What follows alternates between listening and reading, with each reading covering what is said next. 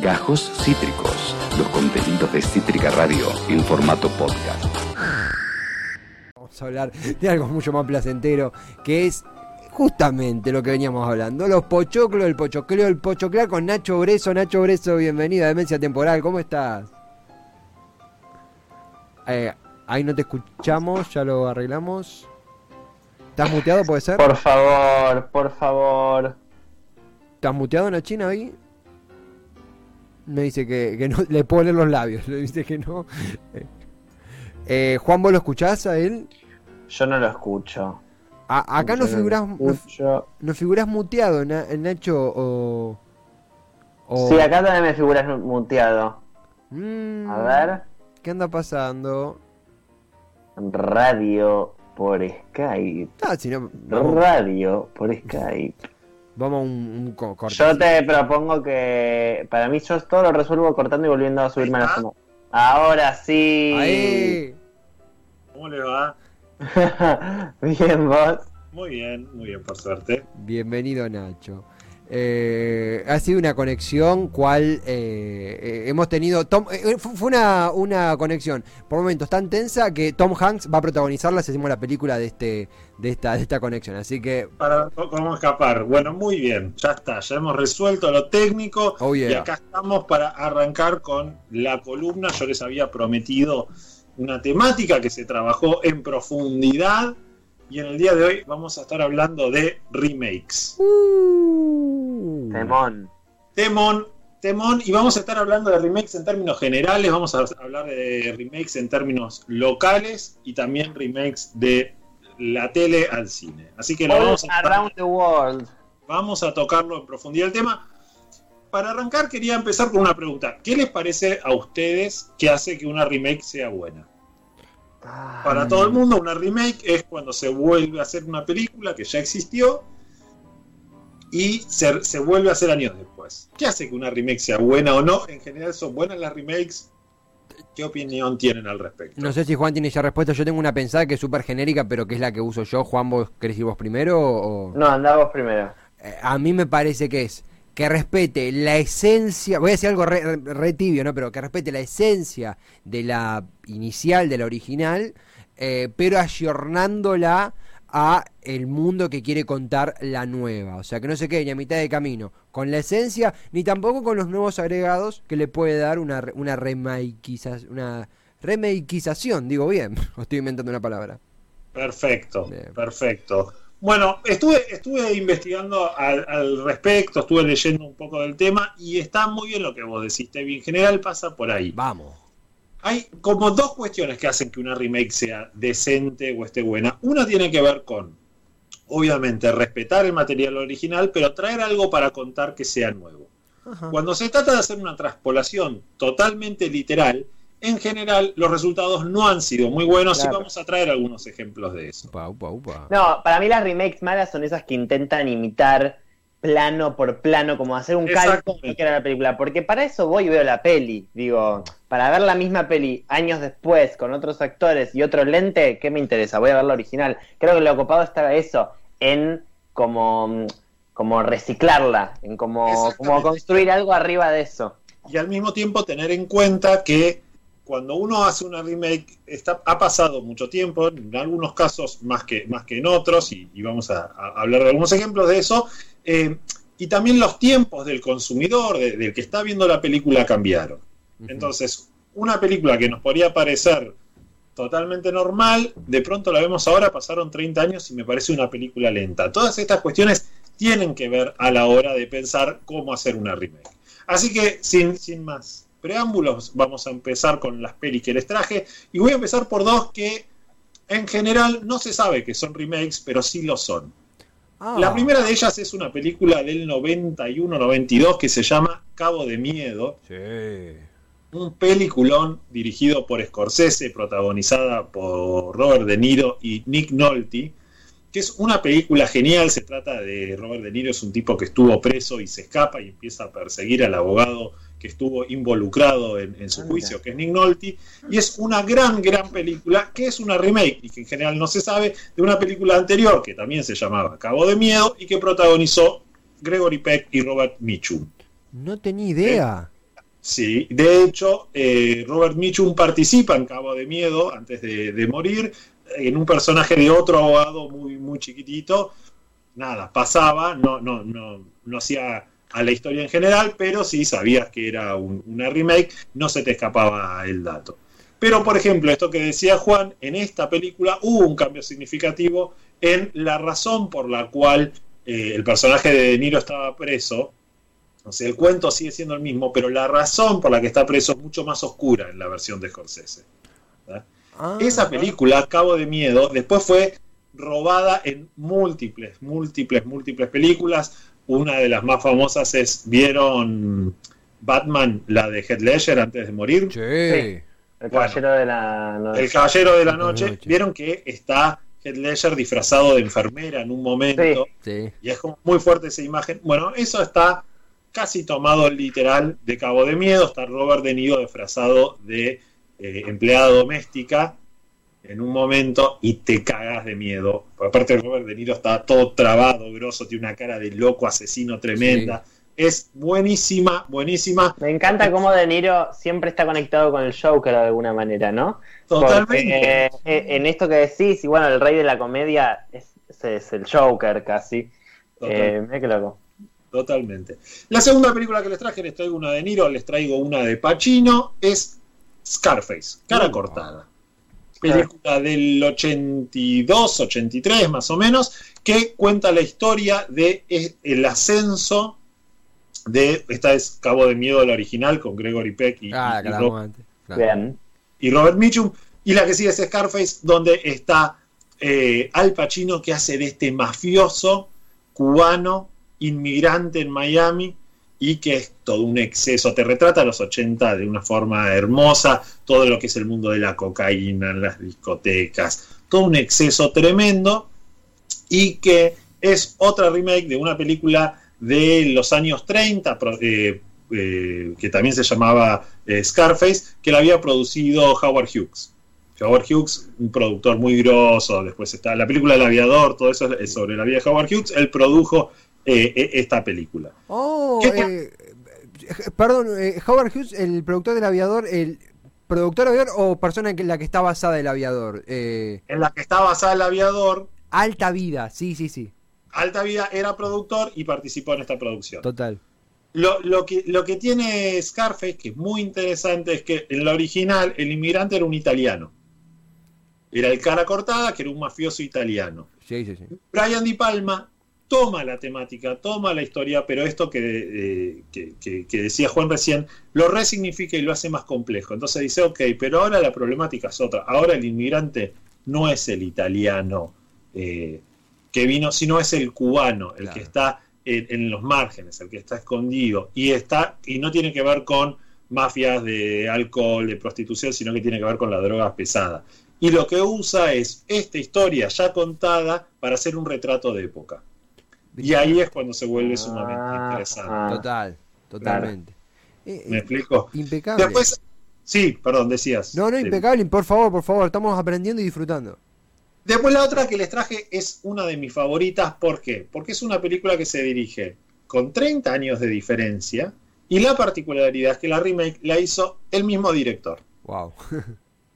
Vamos, se auto-remakeó. Se, auto, se y el tipo y la película es Mad Max. Sí. Ah, la que Mad Max. Esta es Mad Max Fury Road, es la nueva película, es una película del 2015. Sí. Y la original es Mad Max, no me acuerdo de los años, debe ser de los 70 o de los 80. Es la primera película de Mel Gibson, es una película australiana.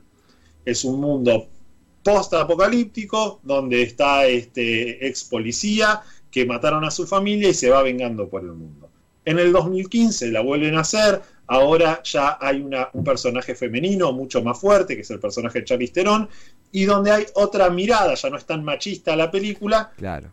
pero la película es sensacional. Y yo quería traerla porque además me parece que rompe cualquier estereotipo que uno, o prejuicio que uno pueda llegar a tener con respecto a la edad eh, y a los lugares comunes que uno puede ocupar. En esta película, Mad Max tiene la escena más rockera, metalera, de rock pesado que vi en mi vida. Lo tiene esa película y la dirigió un tipo de 84 años. Impecable. Les quiero contar la escena nomás para que Sí, sí. la, la visualicen y después, si quieren, vayan a verla. El tipo lo que dijo es: Yo quiero diferenciarme todas las películas post-apocalípticas, incluso las que yo hice, y voy a hacer la película con colores más saturados que pueda. Entonces, vos tenés una persecución en el desierto, visualmente es increíble, Sí. unos rojos, unos amarillos increíbles. Vos tenés a nuestros protagonistas que se vienen escapando, Mad Max con, con el personaje de Charlize Theron se vienen escapando de una horda de camiones que los viene persiguiendo. Y el primer camión, el que va delante de todos, es un acoplado enorme que tiene eh, eh, cosas para pasar música, no me sale la palabra. Parlantes. ahora. Parlantes enormes, gracias. Sí, sí. Para, para, para, para sonar música. De la trompa del camión está colgado un tipo de unas cadenas, el tipo está pelado, tocando una guitarra eléctrica que suena por todos los parlantes y de la guitarra eléctrica sale fuego, escupe fuego la guitarra eléctrica. Wow. Todo esto lo dirigió un abuelito de ochenta y pico de años. Entonces, me parece Entonces, viejo respeto. viejo respeto, loco, que este director es el mismo que las brujas de Eastwick, de las cuales hablamos la semana Hablamos pasada, mucho. y también de Babel Chanchito Valiente. Ah, Porque ante todo, vamos por la variedad. Obvio, no Entonces, tipo hizo, hizo un poco de todo. Hizo Mad Max, después te hizo La Bruja, ese Chanchito Valiente, y después volvemos a Mad Max. Impecable, impecable. Y, no se Sí. detiene. No, no, eh, me, me sorprende porque de una referencia se abre un abanico de easter eggs y de referencias que uno no tenía y que es, eh, es bellísimo. Por favor, por favor, que eh, eh, es, es el arte de esta columna. Después estuvimos hablando la semana pasada de Lindsay Lohan. Y hablamos de la remake que ya había hecho eh, de El cambio de cuerpo con, con su madre, que era una Sí. película de Judy Foster y demás. Bueno, después me acordé, Lindsay Lohan es como muy capa de las remakes. Hizo varias remakes. Hizo esa, que estamos nombrando recién. Hizo una versión muy mala de Cupido motorizado. Ajá.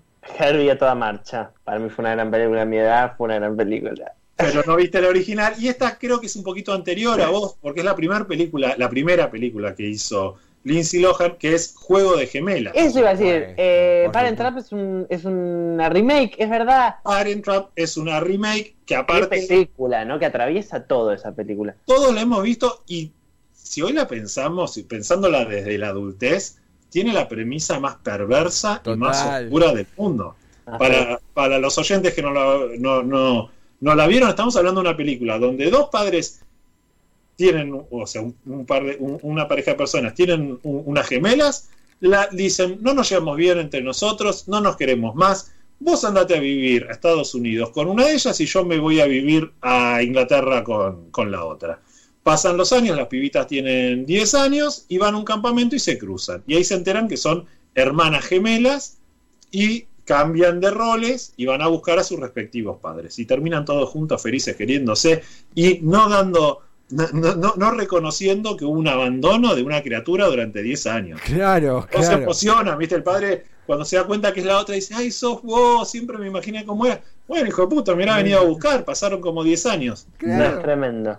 Ahora se, esa fue la primera película de se él. vuelven a enamorar de nada, como acá no se Ah, che, ¿sabes que me estaba enamorado de vos? Me acordé ahora, es como. Y la, Claro. y la, pará, y la original, ¿cuál es? La original se llama, de, traje la, la imagen, se llama también The Parent Trap, es una película de 1963, las protagonistas eran dos rubias con cara de malas, que después hicieron muchas películas donde hacían de malas, eh, y es literalmente igual. Esa es la que viene después. Maverick viene, es la, es la anterior a esa. Eh, así que nada, es- se llama igual, es todo igual. La escena más famosa de Parent Trap de la original es la, la que pasa en las cabañas. Ah, Sí. cuando le ponen la cama en el techo. donde se hacen las jodas, bueno, esa era como, como la parte icónica.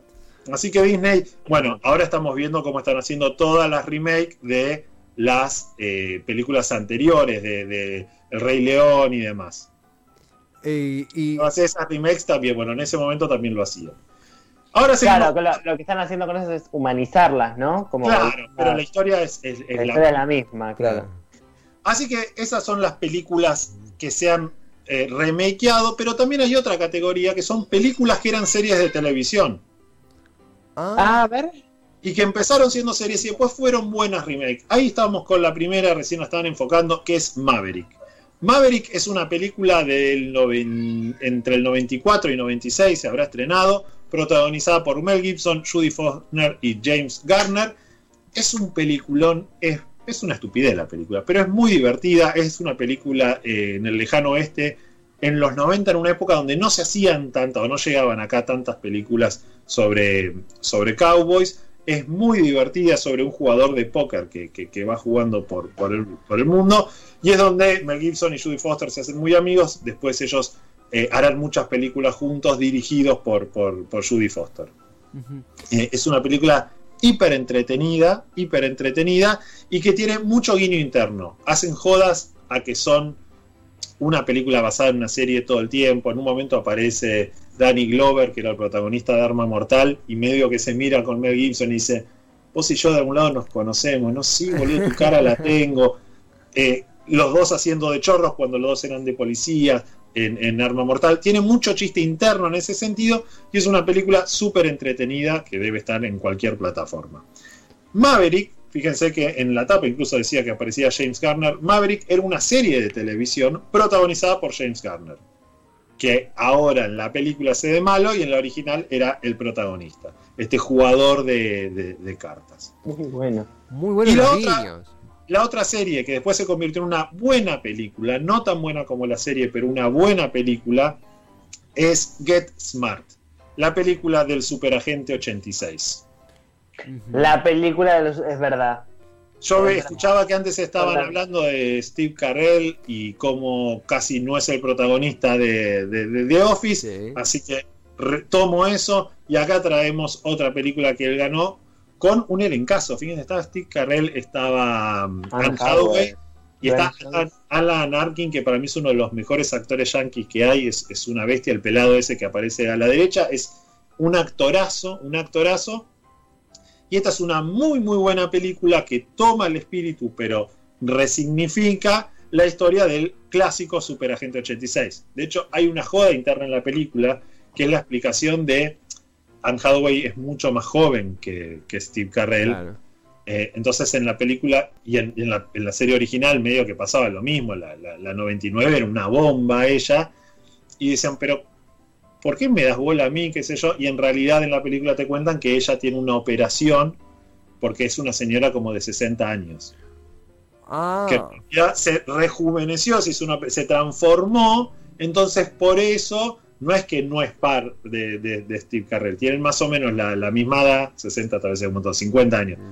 eh, tienen más o menos la, misma edad, pero para que no lo agarren espías, los espías de, Caos, se transformó. Y esa es la justificación. es una muy buena película, muy divertida y que toma el espíritu de la original, pero lo resignifica a esta nueva era. ¿Bien? Me agrada, me agrada. Me, encanta todo lo que incluye Steve Carell y más con esta explicación. Otra, otra remake que se me viene a la cabeza es eh, que la, nombro mucho, pero porque me gusta mucho esa peli, A Star is Born, que es remake de remake. La iba a nombrar para vos, no la traje, pero como vos la venías nombrando, ese tiene cuatro versiones. Cuatro versiones espectacular. Hay, hay, una juego como que cada 10 años la vuelven a repetir, eh, a Star is Born, pero la verdad es que hay muchísimas. Yo traté de, obviar eh, remakes que se supieran mucho que, se, que son remakes o hay muchas remakes que son los yankees comprando derechos y haciendo su versión de película francesa, de película noruega y demás. Esas traté de obviarlas, salvo para la lista que viene ahora, que son remakes de películas argentinas que se hicieron afuera. ah, muy bueno, me interesa esto. Y que algunas estoy seguro que no tienen idea de su existencia. La primera sí es, fue uno de los grandes éxitos de Argentina que hizo explotar a Ricardo Darín por el mundo. La película se llama Nueve Reinas, Ricardo Darín, Gastón Pols y Leticia Brediche, dirigida por el grosso de Fabián Bielinski, que se murió hace muchos años después de hacer El Aura, que es su segunda película. Tiene su versión yankee que se llama Criminal. Protagonizada por Diego Luna, Diego Luna John C. Reilly y eh, Gyllenhaal la piba, Maggie Gyllenhaal. Maggie La película es malísima. Sí, sí, sí. Y es, parecida, es parecida a. Es, es, exactamente igual exactamente igual, salvo, no quiero spoilear, pero salvo por el final. En el final de la película, en la versión argentina, hay un tema con un banco que solo podría pasar en Argentina o en algún otro país que entre en crisis y donde un banco de un día para el otro pueda caerse. En Estados Unidos también ha pasado eso, pero no es tan común. Ellos le dan un, un giro y lo justifican de otra manera. Y- Esa sería la única diferencia. Nacho, Pero- no, no, no sé si. eh, no, no, ahora porque un, un comentario de Darín que había hecho que no te quiero como adelantar algo que por ahí decías vos. De lo que No, dijo. decime.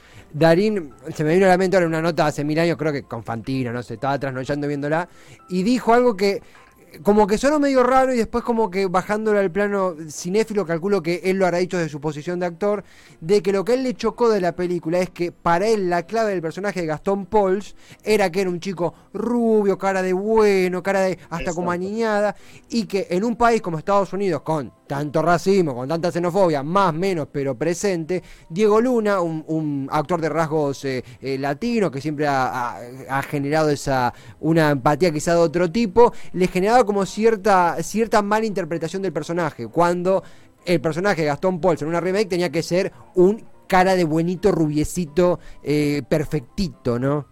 Ese es el gran gancho de la película. Termina la película y decís, ¿qué? ¿Cómo puede ser? Acá está todo el tiempo en juego eso. Totalmente. Entonces, en, en- en esta versión. Y por otro lado, hay algo de eh, lo porteño, que es el personaje de Darín, Total. que, que hace mucho la historia y la traducción no está lograda. O sea, hay algo que no, no, no, no le encuentran una beta al personaje de John C. Reilly, que es un gran actor, pero que sea tan potente eso. Totalmente. O sea, el chanta porteño de Nueve Reina, me- me- medio garca, pero no tanto, y querible, todo eso no, no, no se logra. De hecho, hay una entrevista de Darín donde él dice que se habían propuesto con Bielinski que el personaje fuera sumamente desagradable. Mm. Y la verdad es que no lo logran. O sea, hay un lugar donde vos no querés que le vaya mal tampoco a, a Darín. Y eso que es re desagradable, pero eh, te, te- te engancha, no es que salís odiándolo. Y si bien te pones a pensar después todas las cosas que hizo, y son hiper odiables, pero no, no termina de, de- de suceder. La siguiente película que les traje, esta estoy seguro que ustedes no saben que, es una, que tiene una versión remake, es Los Martes Orquídea. Uh. Película que la hizo famosa a la señora Mirta Legrand. Viejísima la película, la historia se las cuento rapidito. Es una chica que es muy tímida, que es muy vergonzosa. Entonces su, su padre todos los martes le empieza a mandar a orquídeas. Y como si tuviese un admirador secreto. Mm, Ella, como dice, ay, alguien me quiere, alguien le gusta, qué sé yo. claro. Y contrata a un tipo para que después se haga pasar por el novio. El tipo es re pobre, se terminan enamorando los martes orquídea. ¿Qué? La, la hizo explotar a, a- a- a Mirta Legrand ¿De qué año es? y debe ser del cincuenta y pico. Ay, Dios, digo. qué impresión, Dios, qué impresión. Vieja, vieja, la película con, con- con ganas. Mirá quién la compra. La compran los Yankees y hay una versión estadounidense que se llama You Were Never Lovelier, nunca fuiste tan encantador, tan, tan amoroso, protagonizada por Fred Astaire y Rita Haywood. Amo. Y fue la película favorita de Rita Haywood. ¡Wow! Eh, y- Así que fíjense cómo uno dice, vamos, la- la- so- se vende solo ahora para afuera y no, ya De venía Mirta hace a Fred mucho- Astaire. mucho tiempo. a- a- acá tengo el dato de que no lo podemos creer. Acá nos miramos todos con, con el- la operación porque no podemos creer. Los martes orquídeas, según Wikipedia, es del 41. Y sí, yo dije 50 y dije no puede ser, tiene que ser anterior, es del 40 y No había nacido No, mi abuelo, tipo Mirta. Pero pará, pará, pará, no me dan 40. Y si ella tenía 15 años. Tenía ponele 20 cuando se- años. Claro. Ella tiene como 90 años. De, de aporte. Por bien. favor, por favor, Nacho, por favor. Y la única película que se hizo en Estados Unidos y que a mí me gustó la, la versión yankee, eh, que creo que es la única que la, la llevó por otro lado, y lo cual es muy triste porque en esta no se compraron los derechos, sino que se robaron directamente. Es una película de los 80 argentina que se llama Hombre mirando al sudeste. Sí. Con Una película de Liceo Subiela con Lorenzo Quinteros sobre la historia es la de un psiquiatra eh, y un paciente de, de- de- de un neuropsiquiátrico, que el paciente dice que es un extraterrestre. Y toda la película vos no le crees, pero un poco sí, pero un poco no, y vos vas viendo cómo el psiquiatra va cambiando su, su- su mirada. Es una película hermosa, muy dulce en, en la, la versión local, y tiene una muy buena versión yankee, muy interesante. A mí es la que más me gustó. La versión yankee eh, se llama K-Pax y está protagonizada por uno que está recontra cancelado, que es Mm. Kevin Spacey, A ver, recontra. el capo de Jeff Bridges. Pero la ah, verdad, qué lindo, qué lindo elenco. Perdón, igual, aunque esté cancelado, antes de que hasta, esté hasta cancelado. cancelarlo era- eh, ah, la verdad que está buenísimo. Es un gran actor. Era buenísimo. Era buenísimo y es la mejor versión. Hay otra también que no, no traje, que, porque es muy mala y no me dan ganas de charlar de ella, que es eh, la versión de mm, El secreto de tus ojos. Sí. Ah, no, voy a decir, voy a tirar un disclaimer, nunca vi el secreto de tus ojos. Bueno, No me pierdo mucho. hay un plano secuencia, vos que hablaste de plano secuencia que tenías que hacer un coso para guion, hay un gran plano secuencia en El secreto de tus ojos eh, y chao. Ok, chao. Es muy lindo el plano secuencia de Secreto de tus ojos. No, y, y los actores están muy bien. Gran pero bueno, sí, qué sé yo. El secreto de tus ojos. No sé. El secreto de tus ojos. Esa también tiene. Tiene, Tiene remake de Secret in Her Eyes. una remake donde eh, Pablo Rago era interpretado por Nicole Kidman. Ah, extraño. Así que Buenísimo. Amo el crossover. imaginemos cómo puede haber terminado esa película. Mira, hay Ay. esa, si no es esa la escena del plano secuencia, está ahí al lado. Porque es era una en la cancha de Racing. Ah, mira. Claro, a mí me Ah, pasa que hay algo de, los universos que propone Campanella que un poco me aburren, eso me pasa. Sí, sí, sí, más que Campanella, siempre llama a este autor. Bueno, Campanella también dirigió eh, universos medio similares, sí. Bueno, hablando de universos de Campanella, El secreto de la novia fue comprada por Adam Sandler, pero nunca se llegó a hacer. Ah, mira, este datito de Así que, color. Ahí ¿El secreto? ¿El secreto de la novia? ¿El hijo de la novia? El hijo de- perdón, el Ah, Hicimos un remake, un mashup, un mashup de Campanella. El hijo de la novia compró los derechos a Adam Sandler, pero no, no lo llegó a hacer. Uh. Y para cerrar la columna, yo tenía un desafío Sí. que es relacionar una película de la señora Meryl Streep con la temática de la jornada. A ver qué haces con esto. Me complicó, me complicó, pero encontré dos. Le voy a traer solo una porque la otra la voy a usar en otro La vas a momento. usar en momento. Que es, eh, en el 2019 se estrena Mujercitas. Sí. Es verdad, la hiciste. Remake de Mujercitas, que debe haber tenido varias versiones. La última fue en los 90 con Winona Winona Ryder. un peliculón. Es la remake de Mujercitas del año pasado, que aparte es una muy buena remake porque cumple este precepto de tomar la, peli- la, la idea de la película y resignificarla. En el año pasado, en la versión del año pasado, tenía una cuestión mucho más al, al feminismo y al empoderamiento de, de las mujeres, mucho más que, que- que en la original. En Y con versión, un, con, un, con un nivel de actuaciones eh, perfecto. O sea, todos estaban increíbles. todos están increíbles. Para mí tiene un único error, que es el personaje de. No me acuerdo los nombres de los personajes, pero el, el- el profesor Sí. el- en el libro y en la versión de los 90, que estaba muy bien hecho, era un tipo mucho más grande.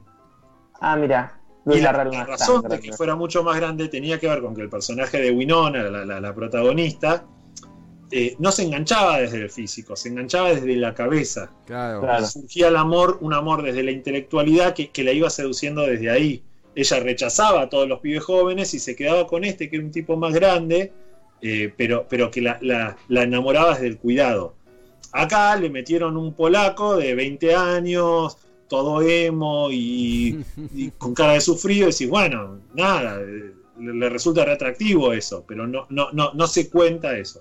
Salvo ese detalle, la película para mí es hermosa y estaba Meryl Streep Y está Meryl Streep muy bien. con haciendo de la tía eh, y nada, Impecable. ella hizo todo, todo, todo. Ella hizo todo. Para, por eso no te va a ser difícil encontrarla en, en todas las columnas, No. porque siempre hay algo que ella hizo. Pero mira con lo que me voy a ir, ya les voy a dejar la, la, la premisa para la semana que viene porque me gusta complicarme la vida. Epa. Películas en el cielo. Me encantó. Ah, bueno. Re. Upa. Películas, vamos a hacer en los dos extremos. Películas que transcurran en el cielo y en el infierno. Adentro, adentro. Adentro, ya manija, ya manija, es una, esta es una columna donde realmente uno aprende mucho y aprende No, a, a es un columnista que se, se le gusta el desafío. Sí. Me gusta el desafío, Tiene me gusta superarse. Van, sí, Exactamente. Y aparte, el- hace dos semanas vi una película con Meryl Streep en el cielo que no lo podía creer. va de cajón. me encanta. Nacho, eh, hoy se ha hablado de remakes, algunas muy exitosas, otras de culto, otras que nos dejan pensando en todos los sentidos. Lo transversal fue lo interesantísimo de lo que has eh, eh, recolectado aquí en este viaje por un- carteleras de todos los tiempos. Siempre un placer eh, pochoclear eh, contigo y será hasta el desafío, ya podemos decir, del próximo miércoles que esperamos con muchas ganas. Son como el desafío de Masterchef. Claro. Hasta la semana que viene. Adiós. Gracias, Nacho. Muchas gracias. Gracias. Nacho Breso, el aroma pochoclo que, que, que estamos, que tenemos en el ambiente de Cítrica después de esta columna es impecable. Da ganas de ir a de tirarse de cabeza un torren cuando lo escuchamos porque nos deja la cabeza a mil. Acabas de escuchar Gajos Cítricos. Encontrá los contenidos de Cítrica Radio en formato podcast en Spotify, YouTube o en nuestra página web.